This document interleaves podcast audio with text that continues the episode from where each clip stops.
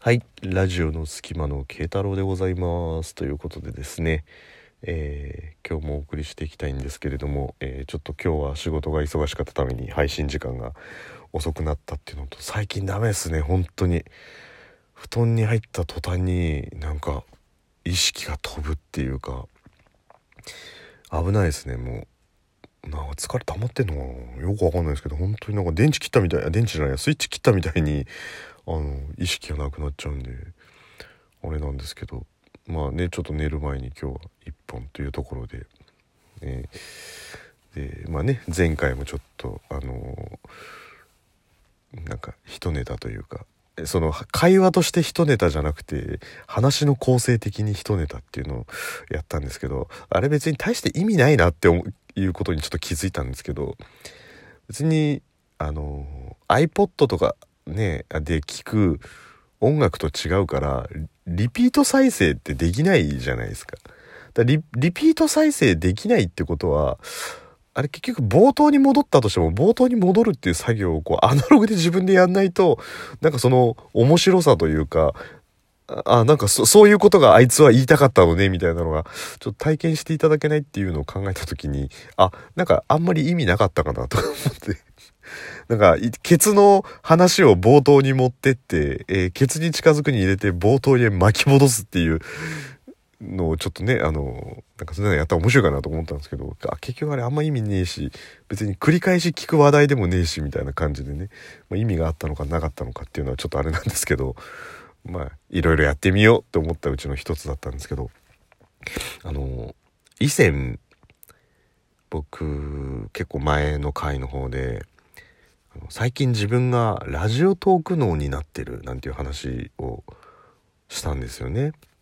あの昔からもし聞いていただいてる方がいればそんなこと話してたねお前なんていうのはあの覚えていただいてる方もいるかもしれないんですけど要するに日常におけるいろんな出来事をラジオトークで話すためのネタ探し的な視線で見るみたいな感じのところを、まあ、僕の中ではラジオトーク脳と呼んでたんですけどだからなんて言うんでしょうね。こうある種あのー、4分の1とか5分の1ぐらいは常にその24時間24時間っていうと語弊あるかもしれないですけど、まあ、起きている間動いている間はなんかラジオトークのことを話すにあたってみたいな感じの意識が常にこう一本通ってる感じ。で残りの5分の4とかがあの仕事をやっていたりとか、まあ、プライベートのことをやっていたりみたいな感じでこう常になんか一本ラジオトークのことがあったみたいな感じの話をあのしたことがあるんですけど最近ふとそのことをあの思い返した時に感じたことがあなんかちょっとそれがなくなってきてるなっていうのを感じたんですよ。あのだから5分の1ラジオトークのを5分の4、えー仕事とかっていうことじゃなくてもう5分の5仕事しててどっかなんか些細なきっかけのその一瞬だけなんか5分の2とか3とか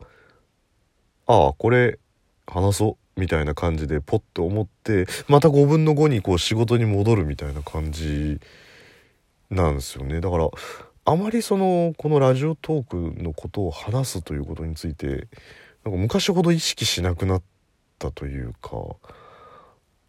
あの別に毎日毎日話す内容がこうねトーカーさんによってはまだまだ話し足りなくてなんて言ってる方もいらっしゃるんであのいいなと思うんですけど僕の場合はそんなにこう潤沢にネタがあるわけじゃなくて、まあ、割と何て言うんですかもうあのその日その場で出てきたことに近いような温度感で喋っっているのでなんか話題を寝かしてたりとかっていう感じじゃないんですよね。本当にあのその日食うもんはその日取るみたいな もう自給自足に近いような感じなんですけどだからでもそれがなんか昔ほど考えなくなったなっていうのは別にそれをなんか使命感にしてるわけでもないですし、まあこんな感じのテンションでね、お話ししてるんで、別に使命感にしてるわけでもないんですけど、なんか習慣化してるからなのかなっていう感じがしてて、で、まあ、あのー、学生時代のアルバイトから換算すれば、まあ、何個かその仕事っていうのは変えてるんですよね。まあアルバイトだったりちゃんと就職したりとか、あと転職の経験も、まあ僕はあるんで、で、やっぱり仕事が変わると、あの、当然、ライフスタイルって変わるし、やっぱ顕著に現れるのは朝起きる時間が変わったりとかするんですよね。で、仕事が変わることによって、本当に1時間以上早く起きなきゃいけなかったりとかするのって、だから、最初はすごい辛いんですよね。あと1時間半も寝てられたのになんて思うんですけど、そういうのって習慣化してくると別に普通に毎日起きられるようになるじゃないですか。だから、それがいいのか悪いのかは別として、まあこのラジオトークっていうのが自分の中で習慣化してんのかなっていう感じはあるんですよね。まあだからこの習慣化してる状態がいつまで続くのかっていうのはちょっとね、わからないですけど、ただ、うーん、僕が、なんだろうな、その、これ続けてる意味っていうのは、まあ、前回「魚のしっぽ」でゆか姉さんも言ってましたけどこれを初めて出会った人とか交流がある人っていうのは僕の中でもラジオトークをやったことの意味につながりますし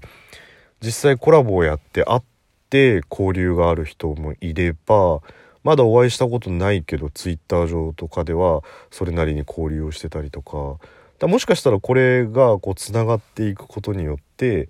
もっとこう深い交流になってっていうことになるとやっぱラジオトークやってなければ出会わなかった人だしなとか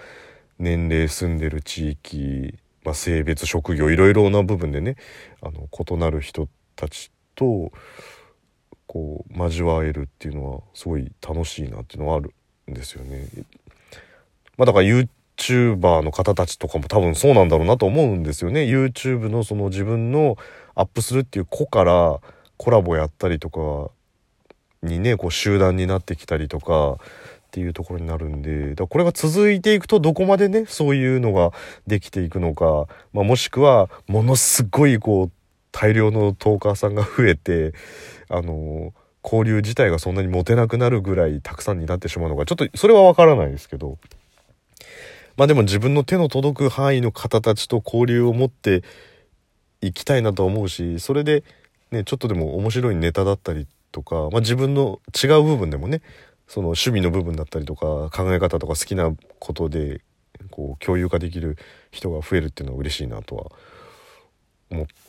てるんでまあちょっと習慣化できるのはまあ自分の中でいいことなのかなとは思うんですけど。でちょっと話、まあそんな感じの話と、今日、あの、驚いたことがあったんですけど、今日帰り、電車乗ってて、で、まあそこそこ金曜日の夜なんで混んでたんで、ふと、あのまあな、なんて言うんでしょう。皆さんもあると思うんですけど、こう、ある程度混んでる電車で目の前の人が携帯いじってたりとかすると、ふっとこう目に入る時あるじゃないですか。覗くというよりは自分がその視線の中で、誰かが携帯をいじってるからなんとなくそこ目が行くっていう僕今日初めて隣に女の人がいたんですけど隣の女の人のホーム画面にラジオトークのアプリがあったんですよ。お、マジかと思って。で、次に思うのは何かって言ったら、あなたはトーカーさんですか？リスナーさんですか？っていう。言うても、言うても僕なんて、その街中で会って認識できるのなんて、結局、まあ、ゆか姉さんと、ロンさんと、まあ、あとその、エキサイトのうんこみでお話をした方々ぐらいなんで、それ以外のトーカー及びリスナーの方っていうのは、真横にいても気づかないわけじゃないですか。だからもう、どっちだろうどっちだろうと思って、もうすごい気になっちゃったんですけど、ちょっとでも声発してくんねえかなって。よくよく考えたら普通電車の中で一人で声出すやつなんてまずいないんですけど、声発してくんないかなもしくは自分が声発すればいいのかなみたいな。だから、ね、その満員電車とかだとそれなりの人がいたりとか、大きいね、どこかの会場みたいなところにいたりとかすると、一人ぐらいラジオトークをインストールしてる人が、まあ、今後その可能性ってどんどん増えてくると思うんですよね。だから、もしね、あのー、